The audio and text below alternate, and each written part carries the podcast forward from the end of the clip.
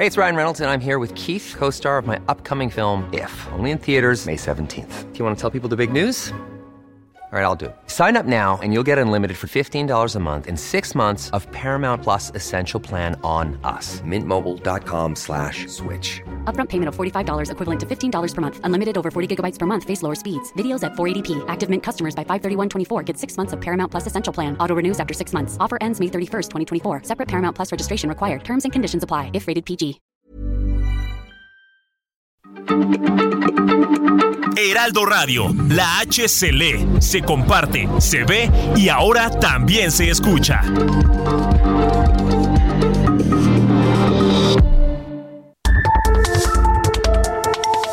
De norte a sur, las coordenadas de la información. Con Alejandro Cacho.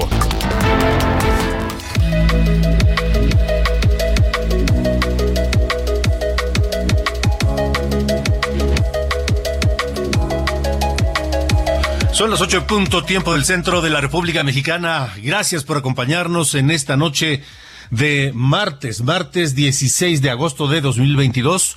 Yo soy Alejandro Cacho y me da un enorme gusto saludarle y agradecido siempre de que me permita acompañarle en esta hora del día los próximos 60 minutos donde quiera que usted se encuentre a través de la cadena nacional de Heraldo Radio en todo el país y por supuesto más allá de nuestras fronteras. Un saludo fraterno a quienes nos escuchan en los Estados Unidos, en distintas comunidades, en el sur de California, en el sur de Arizona, en el sur de Texas, en Chicago, Illinois, esa gran ciudad, en Houston, Texas, en San Antonio, en fin, en todos los sitios donde llega la señal de Heraldo Radio y por supuesto también a través de las redes sociales y del sitio de Heraldo heraldodemexico.com. Esta noche aquí, en De Norte a Sur, la Fiscalía de Campeche solicitó a la Cámara de Diputados el desafuero del presidente del PRI, Alejandro Moreno, para que sea investigado por enriquecimiento ilícito durante su gestión como gobernador de Campeche. El fiscal campechano Renato Sales aseguró que esta investigación nada tiene que ver con los audios que se han revelado, que ha revelado la gobernadora Laida Sansores sobre Alejandro Moreno, quien respondió a través de un video en redes sociales que Morena utiliza las instituciones para intimidar a los opositores. Esta noche, esta noche analizará para todos ustedes y nosotros el doctor José Antonio Crespo eh, historiador, periodista, analista, analizará lo que está ocurriendo en torno de Alejandro Moreno. El 4 y 7 de noviembre se sabrá si las autoridades continúan la investigación en contra de Emilio Lozoya, el exdirector de Pemex actualmente preso, o si se llega a un acuerdo con la Fiscalía General de la República por los presuntos delitos de asociación delictuosa, cohecho y lavado de dinero en los casos Odebrecht y agronitrogenados. La Fiscalía de Sonora informó sobre el hallazgo del cuerpo del periodista independiente Juan Arjón López, quien fue reportado desaparecido el pasado 9 de agosto. Fue encontrado sin vida. Estamos a punto de cumplir 14 días, dos semanas de el derrumbe en la mina de Sabinas, Coahuila, esta mina de carbón, y apenas se está considerando pedir al extranjero una opinión para poder rescatar a los eh, mineros. La Coordinación Nacional de Protección Civil solicitará la asesoría de empresas de Estados Unidos y Alemania para tener mayor precisión en los trabajos de rescate de 10 mineros que quedaron atrapados ahí en esta mina de Pinabete en Sabinas, Coahuila. Sobre esto platicaré esta noche con Cristina Auerbach. Ella es vocera de la organización Pasta de Conchos también allá en Coahuila. El subsecretario de Salud, Hugo López Gatel, calificó a los consultorios médicos que trabajan en las farmacias. Ya sabe que muchas farmacias, sobre todo las farmacias grandes, por supuesto, han eh, instalado eh, consultorios médicos eh, ahí junto para pues que la gente vaya se un médico la atienda y entonces poder determinar si son candidatos, por ejemplo, al uso de antibióticos. Sí, sí, ¿Se ha hecho un abuso por parte de las farmacéuticas? Sí, de las farmacias, mejor dicho. Sí, porque esos consultorios tienen el, objetivo de vender medicamentos de esas farmacias. Pero López Gatel dice que esos consultorios son un engaño porque representan un riesgo para la salud y la vida de la población que asiste a ellos, porque no resuelven las enfermedades crónicas, pero dice que aún así, aunque sean un engaño y un riesgo para la vida y la salud de las personas, van a continuar. ¿Por qué? Porque el gobierno es incapaz de, de sustituirlos, de suplirlos y darles consultas médicas a toda la gente que no tiene de otra más que acudir a ellos. Esta noche platicaré sobre eso con el doctor Malaquías López Cervantes, epidemiólogo y académico del Departamento de Salud Pública de la Facultad de Medicina de la UNAM. Marcelo Ebrard, el canciller, anunció que a partir del 15 de noviembre, elementos de la Guardia Nacional se sumarán a las tareas de protección de los aficionados mexicanos que acudan al Mundial de Qatar. Ebrard afirmó que los elementos de la Guardia Nacional no podrán operar como fuerza policíaca ni de seguridad, por lo que tampoco portarán uniforme pues sus actividades serán principalmente de acompañamiento. Cosa rarísima, extraña, pero bueno, ya sabe, estamos en campaña.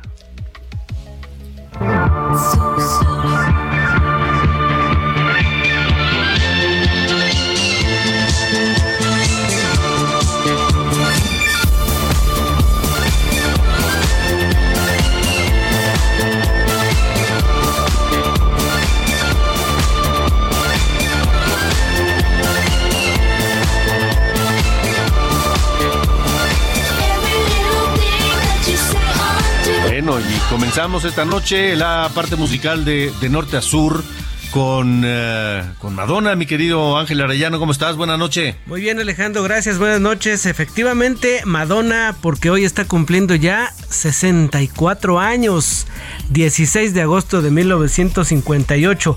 Esta canción se llama Hang Up. Es del año 2005 de un disco llamado Confessions on a Dance Floor. Pero fíjate que lo importante de Madonna eh, pues es su historia en sí, lo que hizo en los ochentas, pero lo importante es lo que está haciendo. O sea, no es, lo, no es que Madonna esté viviendo de glorias pasadas, ni, ni algo que, que, tenga que ver con pues, tiempos ya que ya se fueron, ¿no?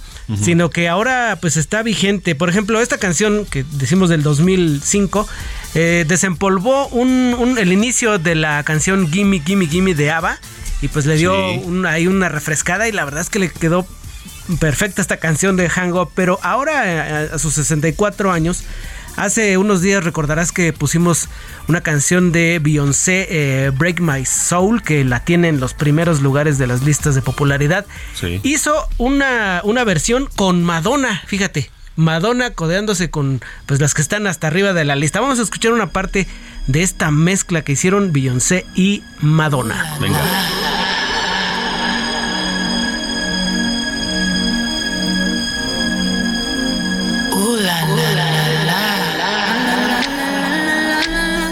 Se indigna nuestro operador. Dice, ese es Vogue, ese es Vogue. Pues por supuesto, es una mezcla de la canción Vogue de Madonna con el tema eh, Break My Soul de Beyoncé, pero no se queda ahí. Fíjate que el próximo 19 de agosto se espera el lanzamiento de un nuevo disco para celebrar los 40 años de Madonna, en donde participará precisamente Beyoncé, Miley Cyrus, Katy Perry y pues hay una lista de, algunos artistas vigentes, algunas cantantes actuales que estarán celebrando los 40 años de carrera de Madonna. Este disco, te digo, se va a publicar el próximo 19 de agosto y se llama Finally Enough Love 50 Number One, 50 años, digo 50 números uno de eh, Madonna para celebrar sus 40 años de carrera. es algo parecido a lo que hace Shakira, ¿no? Que no se queda en, el pasado, sino que está siempre renovándose.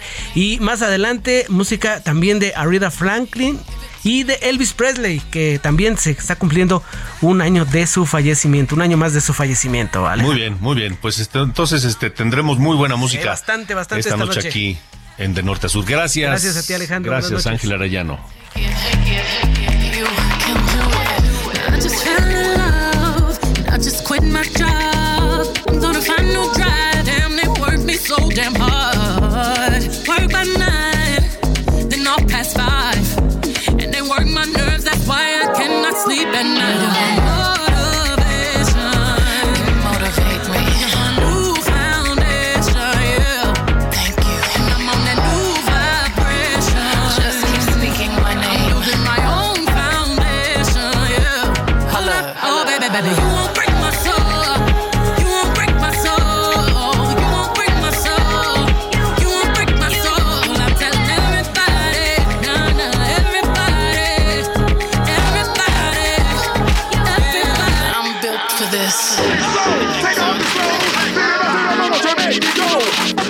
Norte a con Alejandro Cacho.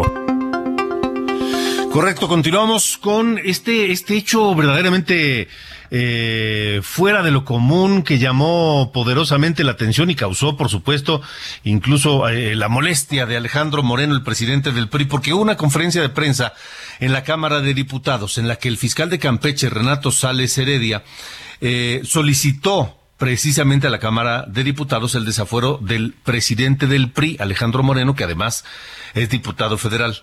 Buscan procesarlo para meterlo a la cárcel por enriquecimiento ilícito. Pero negó Renato Sales que esta solicitud de desafuero tenga algo que ver con los audios difundidos por la gobernadora Laida Sansores. Escucha a Renato Sales, fiscal de Campeche. Podemos afirmar que los audios no forman parte, y afirmarlo categóricamente, de la carpeta de investigación. La carpeta de investigación no tiene nada que ver con los audios, tiene que ver con una investigación del Ministerio Público vinculada justamente con el delito que acaba de mencionar el ciudadano diputado, enriquecimiento ilícito. ¿En qué consiste este tipo penal? En la desproporción entre los ingresos que devenga el, servidor público en tanto tal en sus distintos cargos y las propiedades de las que se ostenta como dueño, las propiedades que se encuentran a su nombre. Bueno, incluso estuvo ahí el presidente de la Cámara de Diputados, cosa que causó enorme extrañeza. Y luego de conocer esta solicitud de desafuero, así respondió Alejandro Moreno en redes sociales. Una vez más, el gobierno de Morena demuestra la manera ilegal, selectiva, y autoritaria de cómo utilizan las instituciones del Estado mexicano para perseguir e intimidar a sus opositores. De Morena no espero justicia, espero venganza. Me amenazaron con que se dejarían venir con todo y lo están cumpliendo. Aquí estoy y aquí seguiré. No van a doblarme, no me van a asustar, ni menos van a conseguir que el PRI apruebe las reformas que pretenden destruir a México. Bueno, pues eh, vaya, vaya hechos, vaya cosas extrañas que estamos viendo. Saludo al doctor José Antonio Crespo, analista político, académico, historiador eh, y, uno, y un hombre que, que es muy observador de estos temas. Doctor Crespo, gracias por estar con nosotros. Buenas noches. ¿Qué tal? Buenas noches. Totalmente fuera de lo habitual esta solicitud, la presencia del presidente de la de la Cámara, eh, en fin, y la respuesta de Alejandro Moreno es victimizarse y decir, me están persiguiendo. Así es. Bueno, en principio sería el procedimiento normal. Si hay alguien indiciado con elementos para, para ser acusado de delito o corrupción, etcétera, pero está protegido por un foro legislativo, pues evidentemente lo que procede es pedir primero el desafuero, que quede ya, digamos, a, a la posibilidad de ser procesado y luego viene ya el, procesa, el, procesamiento jurídico y ya se verá si es inocente o culpable, eso lo determinan los jueces. Pero aquí el problema no es tanto que el procedimiento pueda o no ser normal, sino las motivaciones de todo esto, que eso ya lo hemos visto desde eh, algunos meses atrás.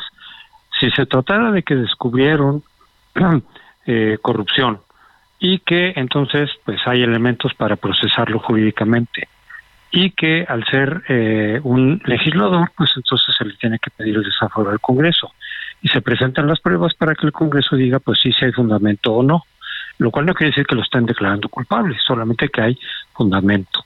El problema aquí es la motivación decía yo porque si desde el desde que se tenía eso no se usó sino que al contrario se le dijo a Alejandro Moreno oye el PRI tiene que votar por la reforma eléctrica.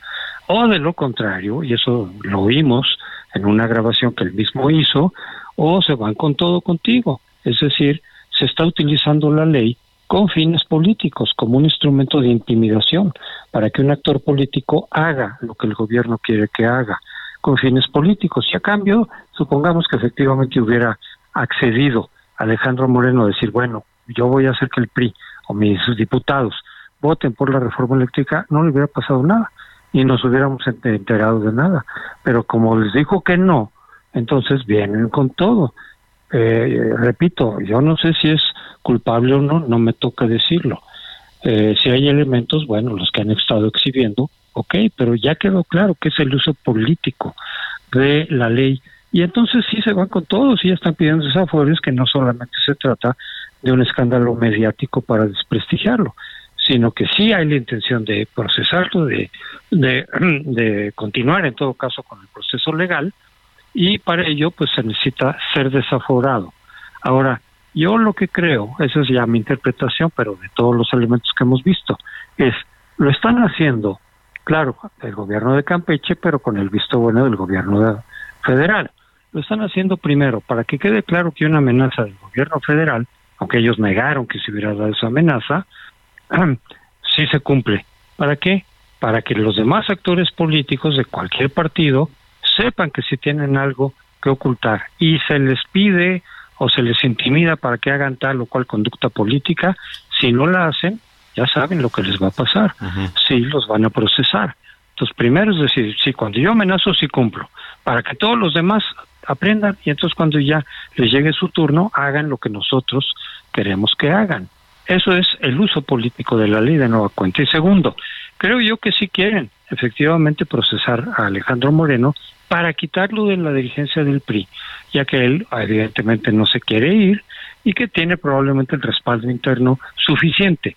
Ya sabemos que varios exgobernadores y varias figuras del PRI no están contentos con Alejandro Moreno, pero la estructura lo apoya todavía o él la maneja de manera suficiente para quedarse en el partido. Y yo creo que aquí el gobierno lo que quiere es quitarlo, así sea por la vía legal, al margen de que termine o no en la cárcel, pero por lo pronto al ser procesado, quitarlo y poner a alguien del PRI a tratar de eh, influir para que quien lo sustituya sea alguien cercano a Morena o que sí le responda a Morena. Y en esa medida romper la posible coalición con el PAN y en esa medida garantizar el triunfo de Morena tanto en el Estado de México como sobre todo y más importante la elección presidencial. En otras palabras, estoy viendo un claro uso político de la ley. ¿Y qué pasa cuando la ley se usa políticamente? Aunque haya fundamentos, no estoy diciendo que sea inocente, no lo sé. Aunque haya fundamentos, el uso político de la ley, selectivo, con unos sí, con otros no, bajo ciertas condiciones, cuando se piden compromisos políticos o acciones políticas, eh, debilita el Estado de Derecho en lugar de fortalecerlo. No construye Estado de Derecho, lo va destruyendo porque la ley no está para ser utilizada políticamente, sino para que efectivamente se cumpla de manera sistemática y universal, y en esa medida sí puede reducirse la corrupción, los ilícitos, en fin, todo lo que se pretende de combatir. Eh, eso es lo verdaderamente grave en el fondo de todo esto. Dice, dice Alejandro Moreno, a los tiranos hay que enfrentarlos. Y en otra parte de su, de su respuesta dice, estoy dispuesto a todo, a dar mi vida por defender a México y no permitir que instauren una dictadura. Estas dos eh, afirmaciones, lo de la, los tiranos y lo de la dictadura que hace Alejandro Moreno, ¿tienen sustento, doctor Crespo? Yo no diría que estamos en una dictadura afortunadamente, pero sí hay una voluntad, pareciera, de ir concentrando el poder. O sea, sí hay una voluntad del presidente de quitar lo que le estorba. Eso es una voluntad o es una intención autoritaria. Eh, me estorba esto, lo someto, me estorba esto, lo quito, me estorba la ley, me la paso por encima. Eso sí lo estamos viendo constantemente ya cualquier cosa que la ley le estorbe, se la pasa por arriba, la desconoce, la incumple y luego pues ve si puede validarla en la corte o como sea, pero constantemente están violentando la ley que les estorbe. Eso es sí tener o mostrar una intención autoritaria. No digo yo que ya estemos ahí. Nuestra democracia, construida de hace 30 años, con todas las debilidades y con todos los, eh, em, eh, digamos, eh, faltantes que tiene, eh, ahí está, se está defendiendo. Sí está siendo golpeada, pero se está defendiendo. Pero el Estado de Derecho sí está siendo fuertemente golpeado. Tampoco era perfecto, pero precisamente de lo que requiere es fortalecerse, perfeccionarse, y sí está siendo muy golpeado el Estado de Derecho. Eh, y esta es una muestra más de eso. Eh, ¿Le preocupa lo que podría venir, doctor Crespo? Estamos platicando con el doctor José Antonio Crespo, analista político, académico, historiador. ¿Le, preocupa lo que podría venir? Porque después de este, estos gestos autoritarios, ¿qué tan lejos estaríamos de una, de una dictadura, de una tiranía, como dice Alejandro Moreno? Sí, pues la dirección va para allá. Eh, la, la incógnita que muchos tenemos y la esperanza es de que las instituciones resistan que resistan estos dos años por lo menos, a ver qué pasa después, incluso si Morena queda, pero a lo mejor llega una persona, esperaría yo, pues un poco más eh, aterrizada, un poco más consciente, un poco más responsable, y que entonces detuviera esta, este embate en contra de la democracia y en contra del Estado de Derecho. Pues es que hemos visto, ahí están los ejemplos, Anaya, es una mezcla de un ataque político porque se levanta como nuevo candidato, y de venganza por todo lo que le dijo Anaya durante el proceso electoral del 2018. Anaya fue muy duro con, con López Obrador, se veía en los debates los ojos llenos de odio de López Obrador. Es venganza. Rosario Robles, tampoco digo que no haya cometido algún ilícito, pero la metieron a la cárcel sin que el delito lo ameritara, sin juicio de por medio, y lleva tres años. ¿Qué es lo que pasa ahí? Venganza personal porque ella estaba enemistada por diferentes razones con López Obrador y la aplicación que se le ha puesto de la ley es una clara venganza personal. Entonces, cuando tú usas la ley para proteger a los tuyos, porque vaya que hay hay denuncias y cosas pendientes de gente cercana a él, ¿no? Delfina Gómez, este, su hermano Pío, en fin, vale, bueno, una gran cantidad de gente que tiene ilícitos por ahí eh, y nada, ahí los protege.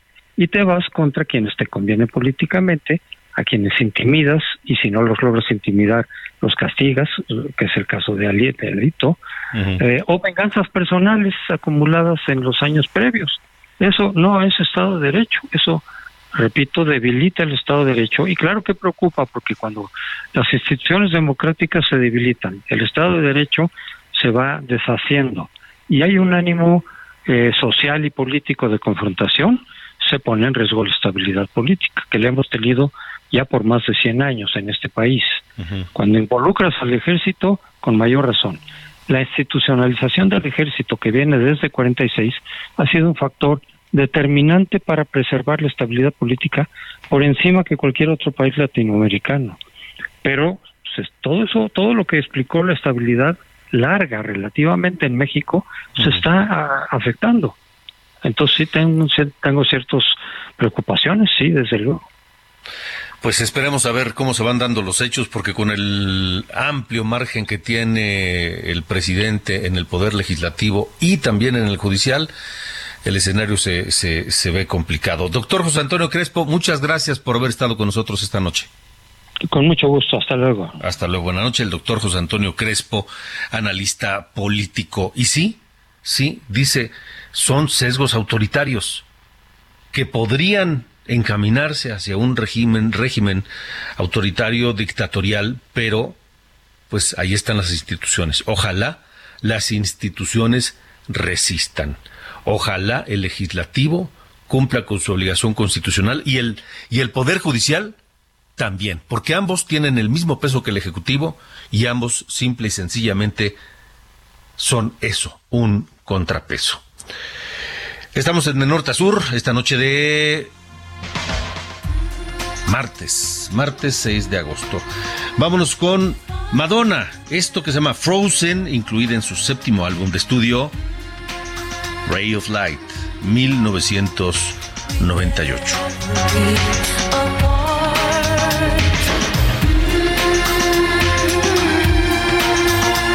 Que Madonna cumple años hoy. El 16 de agosto del 58 nació, hoy cumple 64 años. Repito, Frozen de Madonna del séptimo álbum de estudio Ray of Light. Vámonos a una pausa, esto es de norte a sur, yo soy Alejandro Cacho.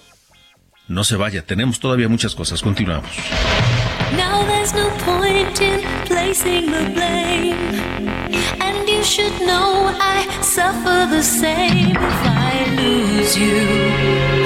My heart will be broken.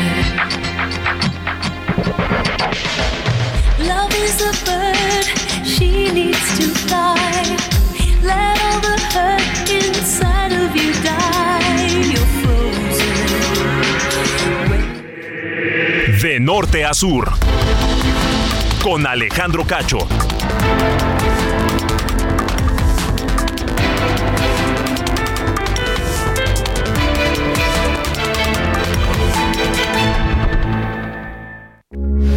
Heraldo Radio, con la H que sí suena y ahora también se escucha.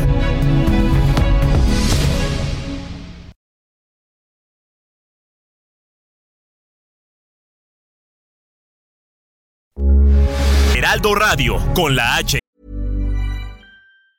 A lot can happen in three years, like a chatbot may be your new best friend. But what won't change? Needing health insurance. United Healthcare Tri Term Medical Plans, underwritten by Golden Rule Insurance Company, offer flexible, budget friendly coverage that lasts nearly three years in some states. Learn more at uh1.com.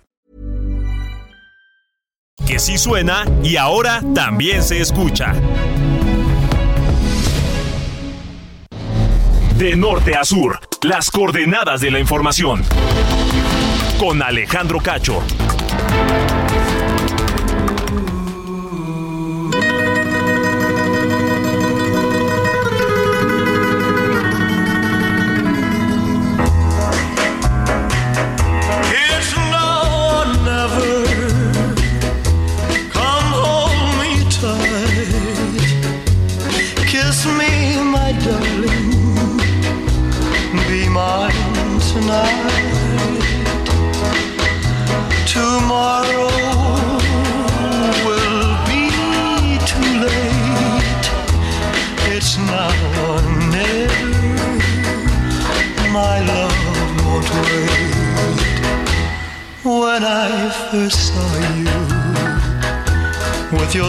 Bueno, es la voz inconfundible de Elvis Presley, por supuesto, que hace 45 años, el 16 de agosto de 1977, murió en Memphis, en Tennessee, y conmocionó al mundo entero. Tenía 42 años. Era un chamaco, Elvis Presley. Lo encontraron inconsciente en el suelo de su en el, en el baño de su casa. Eh, y bueno, pues se dijo que había sido un ataque al corazón, se habló de exceso de medicamentos, una sobredosis de medicamentos. El caso es que terminó eh, la leyenda viva para convertirse en una leyenda eterna, la de Elvis Presley, aquel 16 de agosto de 1977. Y este es uno de los temas inolvidables, It's Now or Never. Just like a willow, we would cry an ocean if we lost true love and sweet devotion. De norte a sur, con Alejandro Cacho.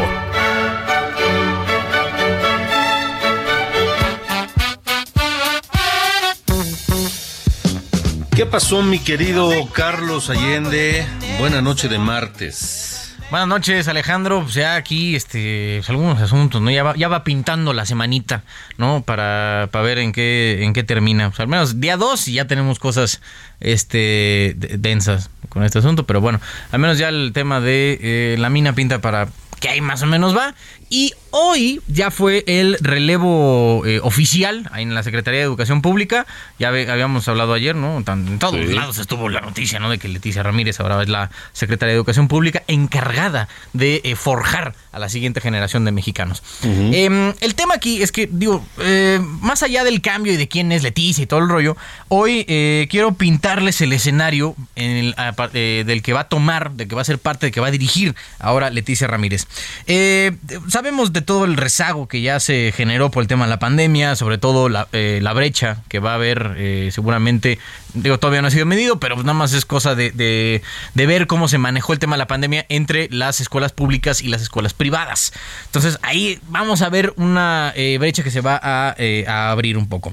El Banco Interamericano de Desarrollo calculó ya que el impacto económico por la inacción del gobierno ante las pérdidas de aprendizaje por la pandemia van a representar pérdidas salariales para los mexicanos equivalentes al 16% del Producto Interno Bruto. O sea, es una cantidad bestial de dinero que eh, la gente, los mexicanos, van a dejar de percibir simplemente por la inacción del gobierno en temas educativos. Que miren, hablando de eficiencia educativa, que es otro de los retos que va a tener eh, Leticia, es que, eh, por ejemplo, que la eficiencia educativa me refiero a la cantidad de alumnos que se graduaron de la universidad en el ciclo 2020-2021, Ujú. que fue casi totalmente virtual, ¿no? Bueno, al final por el tema del COVID. Eh, hay una diferencia tremenda. La Ciudad de México es el primer lugar nacional con el 46%.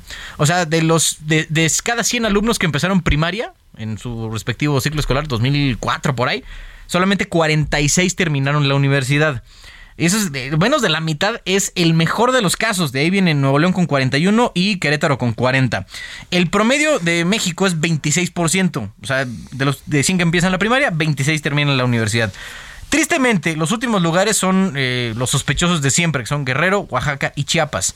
15% Guerrero y 12% Oaxaca y Chiapas. Ambos eh, tienen ahí una... A ver, ot- otra vez esos datos, 15%, o sea, 15%. 15 niños, solo 15 de cada 100 que inician la primaria se, se titulan de la en universidad. Sí, en Guerrero y el 12% en Chiapas y Oaxaca. 12 de cada 100 en Chiapas. En Chiapas y Oaxaca, sí. Digo, no es coincidencia, ¿no? Digo, la- tristemente, Guerrero, Oaxaca y Chiapas están en, en el sótano de muchas mediciones eh, sociales, de lo que tú quieras de informalidad, también están entre esos tres.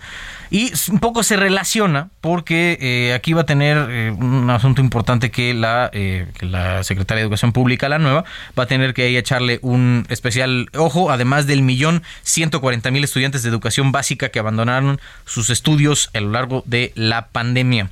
Este tipo de cobertura, de, o sea, de la cantidad de alumnos mexicanos en cierto nivel, pasó de 77% en 2013 a 73% en 2022. Retos, retos que tiene enfrente Leticia Ramírez y que únicamente va a tener dos años para, evidentemente no subsanar porque son este, problemas complicados, pero pues, al menos encaminarnos hacia el- el- el- la solución. Pues ya lo veremos, ya lo veremos, porque queda claro con este nombramiento que al presidente le importa más la ideología que la educación. Bueno, lo ha dicho 40 veces, ¿no? Lleva- Prefiere lealtad que capacidad. Bueno, lleva tres secretarios de educación en menos de cuatro años. Esteban Moctezuma, el primero que estuvo dos años y dos meses en el cargo. Luego Delfina Gómez, que estuvo año y medio en el cargo y que el presidente dice hizo una extraordinaria lab- labor. ¿Qué extraordinaria labor pudo haber hecho en año y medio, por Dios? Sí, no. Y así que digas, que me acuerdo perfecto de una cosa que dijo o hizo. La neta Y, no. y ahora le entrega la Secretaría de Educación Pública ni más ni menos que a la disidencia magisterial, a la CENTE. Porque de ahí viene Leticia Ramírez. Sí, del- sí. En fin, bueno, gracias señor. Cosas de la vida. Señor, un fuerte abrazo. Igualmente. De norte a sur, con Alejandro Cacho. Bueno, vamos, a más información. El gobierno de San Luis Potosí y el Coneval, el Consejo Nacional de Evaluación de la Política de Desarrollo Social, firmaron un convenio de colaboración que permitirá que los objetivos en materia de política pública social se alcancen en el corto y mediano plazo en el Estado. El gobernador Ricardo Gallardo afirmó que ubicará a San Luis Potosí entre los cinco u ocho estados del país con menor índice de pobreza mediante el fortalecimiento de programas sociales en municipios con mayor rezago y se invertirán más recursos a favor del bienestar social de los potosinos. El secretario ejecutivo de Coneval, José Nabor Cruz Marcelo, habló sobre este convenio. San Luis Potosí en cuanto a la cifra de pobreza se encuentra ligeramente por debajo de la media nacional, eh, 43.9% de la población a nivel nacional está en situación de pobreza, San Luis Potosí se ubica en un, un poco más de un 42%. Claramente es importante la paquetería de programas sociales que está implementando esta administración, lo cual es una buena noticia. Y una mejor noticia es que la están planteando en torno a la focalización de aquellos municipios o áreas rurales que tienen mayores niveles de carencias. Bueno, pues ahí está el tema de esta firma de convenio allá en San Luis Potosí. 8 con 38, tiempo del centro de la República Mexicana. Cambiamos de tema porque el drama de los mineros atrapados allá en Sabinas, Coahuila, crece hora con hora. El gobierno se tardó casi dos semanas, prácticamente dos semanas, en decir no puedo, porque lo que están haciendo es eso tardarse dos semanas en pedir una opinión a Estados Unidos o a Alemania, en fin, a cualquier país del mundo, para ver de qué manera pueden ayudar o qué, qué aconsejan hacer para rescatar a los mineros dos semanas después, es porque simple y sencillamente el gobierno de México no pudo, no ha podido rescatarlos hasta este momento. Y la historia se repite. Yo no sé cómo va la historia, por ejemplo, del rescate de los mineros que quedaron atrapados, murieron y quedaron atrapados en pasta de conchos, también en Coahuila. Que eso no ocurrió en este, en este gobierno, pero sí fue una de las promesas de López Obrador que los rescataría. Esta noche está con nosotros Cristina Auerbach, quien es eh, vocera de la organización Pasta de Conchos, que supongo pues al ver lo que está ocurriendo allí en este, en este pozo del Pinabete con los 10 mineros atrapados, les removerá muchos recuerdos y sentimientos. Cristina, gracias por estar con nosotros. Buenas noches. Buenas noches, a sus órdenes. Pues eh, sí, sí les remueve, supongo, muchas cosas lo que está ocurriendo ahí con estos 10 mineros.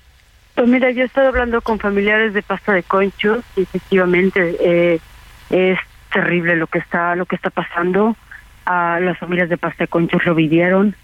Desde un inicio dijimos que era un, un rescate muy complicado, muy, muy complicado. Lo del Pinabete es de muy alto riesgo y muy complicado porque el Pinabete se ubica, digamos, sobre una un área que ya fue minada. Allá abajo no es que no haya nada, es que hay agua o hay gas. Y entonces lo que está subiendo a los pozos del Pinabete es el agua que se ha acumulado en una mina enorme, que era enorme, de eh, que, que cerró en los ochentas, creo, noventas, pero así está toda la región. Toda la región, el siglo pasado, ya sacaron el carbón de toda la región. Y lo que queda, digamos, es como cuando ah, hay una gran comilona o un gran banquete en una mesa y al final pasas tú con tu cepillito y tu recogercito a recoger todas las migas que quedaron eso es lo que está pasando en la región carbonífera. El carbón eh, ya lo sacaron el siglo pasado. De toda esta área ya es una zona de alto riesgo, de muy alto riesgo. De hecho, hay los mapas del Servicio Geológico marcan toda esta área en rojo porque ya no se debería descarbar ahí. Y sin embargo, desde a Salinas de Gortari volvieron a fraccionar de cuenta la mesa y dijeron, bueno, tú quédate con este rincón de migas, tú con este otro rincón, tú con este otro rincón, y sacan el carbón. ¿A quién se lo dieron? A políticos del PRI, entre ellos a Rogelio Montemayor Segui, el gobernador de Coahuila, exdirector de Pemex. Ahora, obviamente, con el tema de la democracia, pues ya no solo son del PRI, ¿no? Ahora hay de Morena, del PRI, del Movimiento Ciudadano, del PAN, de todos. Pero al final es la misma casta política de estos pueblos que se han enriquecido y como dijo ayer un familiar, son unos criminales. O sea, los intereses de los eh, de las carboníferas, de los concesionarios del carbón, se mueven de acuerdo pues a, la conveniencia política de quién gobierna, de qué partido y se alinean con él. ¿Es así? Sí, algunos se alinean, algunos no. Ya te escucho, por ejemplo, a Riquelme decir es que todo es culpa de CFE porque dio contratos. Siempre les ha dado, toda la vida, toda la vida les ha dado, lleva 30 años dando esos contratos. Y esos contratos antes los manejaba el gobierno de Coahuila, a través de una cosa que se llamaba Prodemi, que incluso cobraba impuestos, por ejemplo, cobraba un impuesto para el ambiente, ecológico, jamás arreglaba nada. Cobraba un impuesto para la seguridad de los mineros, jamás tenían equipo de seguridad los mineros. Y claro, cuando llega ahora este, esta administración se lo quitan a Riquelme por eso está tan enojado y está culpando a CFE, pero siempre ha sido lo mismo. Este carbón es interesante, a mí me, me llama mucho la atención porque pareciera que la región carbonífera solo somos números, ¿no? Es decir, cuántos muertos, cuántos atrapados, cuántas toneladas, cuántas minas. Y eh, se habla de que se extrae el 99% del carbón de México. Y si tú oyes esa cifra, dices, úchale, pues es muchísimo. Pues no, no es nada. No es nada. Nosotros, digamos, estamos como en la orillita de lo que son las grandes manchas de carbón de Estados Unidos. Y este carbón solamente representa el 3% de la matriz energética. 3%. Entonces, no vale la pena tanto sufrimiento para las familias, tanto sufrimiento para los mineros, una devastación brutal en toda la región por el 3%. Eso lo podemos hacer con lo que con lo que ha significado el pinabete de cuestionamiento para todos. Lo podríamos ahorrar con una buena campaña y dejar de estar extrayendo ese carbón de áreas tan peligrosas. Pero el, el problema además es que esta historia se repite. Pareciera Pues claro. una maldición en aquella zona de- de- de- del, del país. Es que, es tan perverso, es muy perverso, porque a nosotros, y, y todo el mundo dice, ¿por qué los mineros no se quejan? ¿Por qué los mineros aguantan? Yo digo, bueno, lo que pasa es que hay como muchos factores, ¿no? No es que haya una sola razón de por qué sucede, es multifactorial. Por un lado, no es como en el sur, que existen las comunidades indígenas y luego llegan las empresas a quererse meter. No, no. Aquí primero llegaron las empresas y luego se hicieron los pueblos. De hecho, nos llamamos la región carbonífera, ¿no? Entonces, es un asunto de identidad, es un asunto de cultura, pero también se ha, digamos, explotado el tema de que generamos desarrollo para el país, de que generamos electricidad, y todo eso es cierto. Entonces, tampoco te puedes quejar porque entonces tú no quieres el desarrollo del país. ¿Me explico? Es Ya. muy perverso el mecanismo. Sin duda. Eh, ¿Qué podemos esperar de este drama del Pinabete, Cristina? Mira, eh, en la, lo único bueno que tiene Coahuila son las cuadrillas de rescate minero para minas de carbón. Después de, de pasta de conchos han muerto más de 100 mineros, siempre los han rescatado, siempre, siempre. Son gente que entrena tres, cuatro días por semana, son voluntarios, son mineros que entrenan tres, cuatro horas día, eh, tres veces por semana para rescate minero. Creo yo que es tiempo de que tanto la Sedena como Protección Civil den un paso atrás y dejen trabajar a las cuadrillas, que ayuden en todo lo que puedan ayudar, pero que la línea de mando la lleven las cuadrillas, porque así como es peligroso y es distinto extraer carbón que extraer cualquier otro mineral, también los rescates mineros requieren de mucha especialidad. Y entiendo yo que pidan ayuda y que pregunten a otros países porque las familias lo están exigiendo. Y creo que para las familias escuchar otra opinión y decir, bueno, sí, pues hay que, ahorita lo que se van a hacer, entiendo yo, es como encapsular el área, ¿no? Es decir, para evitar que siga entrando agua, porque es un mundo de agua lo que hay ahí, porque va a estar muy cerca un río, eh, van a poner una pared de concreto para aislar el área donde están los mineros. Esto va a llevar tiempo y también creo yo que habiendo un concesionario responsable, habiendo esta empresa Pinabete que tiene contrato con CFE, a mí me parece que lo menos que se puede hacer es que todo este costo lo paguen ellos. Sin duda. Pues-. Cristina, este drama todavía, por desgracia, va para largo y estaremos atentos a lo que ocurra. Gracias por haber estado esta noche con nosotros. Gracias a ustedes, buenas noches. Hasta luego, buenas noches. Cristina Auerbach, vocera de la organización Pasta de Conchos, 847. De norte a sur, con Alejandro Cacho. El subsecretario Hugo López Gatel afirmó que los consultorios médicos que están junto a las farmacias o en las farmacias son un engaño y representan un riesgo para la salud y la vida de la población. Porque dijo, no resuelven enfermedades crónicas y solo funcionan para atender problemas menores. Pero dice, dice que aún así van a seguir trabajando. Escuche a López Gatel. Cuando se analiza esto de manera eh, puntual, se puede ver que en realidad es un gran engaño. ¿En qué sentido?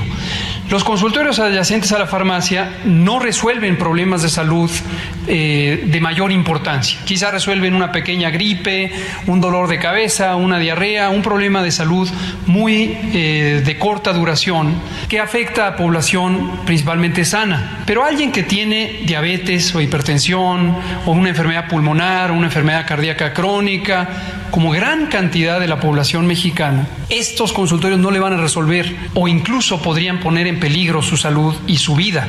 Y esto es muy importante tenerlo presente. El problema es que para López Gatel todo, todo tiene que ver con cuestiones ideológicas. Lo que dijo también es que no los van a quitar porque el neoliberalismo desmanteló al sistema de salud. Y hasta que no lo vuelvan a reconstruir, podrían quitar, sustituir estos consultorios médicos. Eso no va a pasar en este gobierno, ¿eh? Se lo aseguro. Pero ¿por qué ideologizar todo?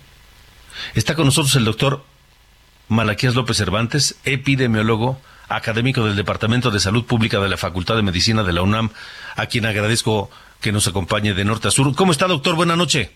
Buenas noches, Alejandro. Muchísimas gracias por la invitación.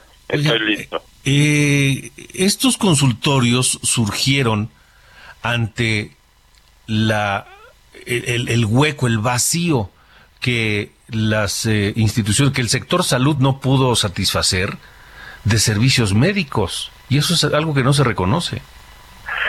Bueno, Alejandro, en realidad los consultorios adyacentes a farmacia se originaron cuando la ley cambió y se dijo que era indispensable tener una receta médica para poder comprar un antibiótico. Sí. Entonces, eh, como una protección, las farmacias, ante el riesgo de dejar de vender estos productos, eh, empezaron a crear estos consultorios y el truco está en que pues no les cuesta porque solamente dejan que un médico vaya y dé consulta allí, cobre una cantidad mínima, yo diría ínfima, por la consulta y esto a ellos les representa la posibilidad de seguir vendiendo. Después descubrieron que podían vender más. A los médicos se les pide que incluyan en su receta varios productos, hay quien me ha dicho que cuatro o cinco, aunque no hagan falta, pero con tal de que la farmacia venda. Entonces no fueron concebidos como una solución, pero con el paso del tiempo se fueron volviendo un recurso muy importante para la gente por su bajo costo y por el hecho de que están disponibles en horarios muy ampliados, a diferencia de los servicios eh, oficiales de salud que tienen eh, horarios muy estrictos y condiciones muy estrictas para poder utilizarlos y entonces a la gente le parece mucho más cómodo pues ir a estos consultorios. Claro. Yo estaría de acuerdo con este caballero en el sentido de que este tipo de recursos, de consultorios, no son la manera correcta de responder y tratar ante problemas de fondo, problemas graves o de larga evolución como la diabetes o la hipertensión, pero el tema está en que pues no es una sorpresa, han estado ahí por varios años y lo que no hemos visto es qué se ha hecho en realidad de manera concreta y operativa que pueda sustituirlos. No hay capacidad de respuesta en el sistema de salud y bueno, pues ahí siguen funcionando porque le están resolviendo a mucha gente el problema de buscar una consulta. O tal vez, doctor Malaquías, no sé si, si, si esté de acuerdo, estamos platicando con el doctor Malaquías López Cervantes, tal vez la solución o la mejor alternativa no sea desaparecerlos, sino eh, regularlos para que sigan brindando servicio, pero de una manera más eficiente y sobre todo más segura, ¿no? Bueno, esa es una opción sin duda, eh, regularlos.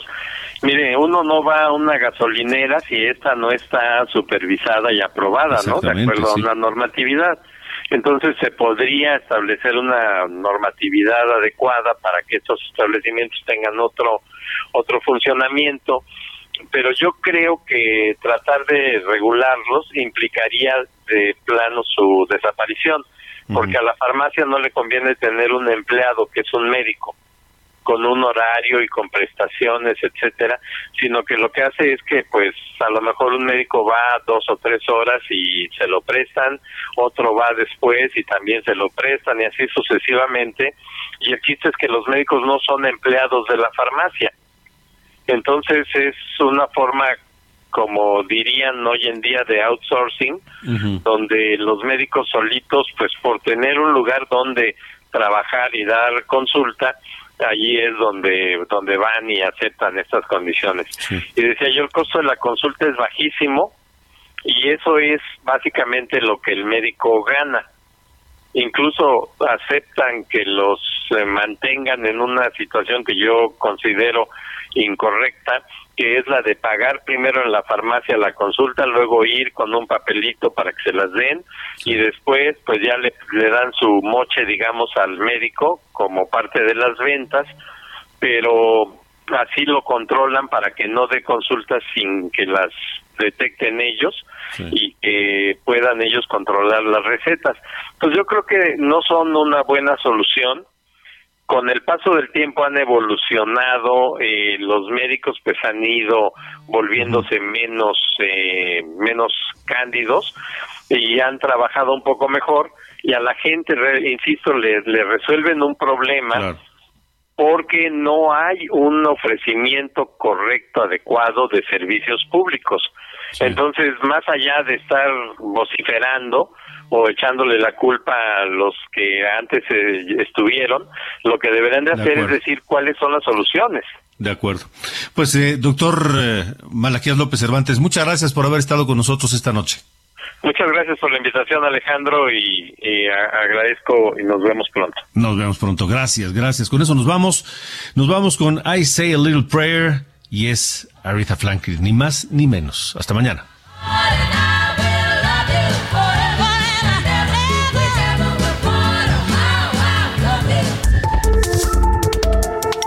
Esto fue De Norte a Sur, las coordenadas de la información. Con Alejandro Cacho.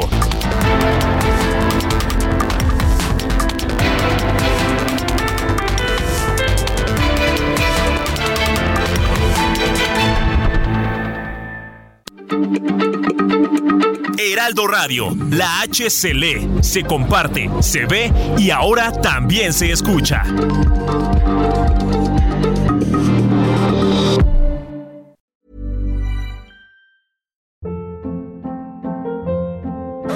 Hold up. What was that? Boring. No flavor. That was as bad as those leftovers you ate all week. Kiki Palmer here, and it's time to say hello to something fresh and guilt-free. Hello Fresh. Jazz up dinner with pecan-crusted chicken or garlic butter shrimp scampi. Now that's music to my mouth. Hello Fresh. Let's get this dinner party started. Discover all the delicious possibilities at hellofresh.com.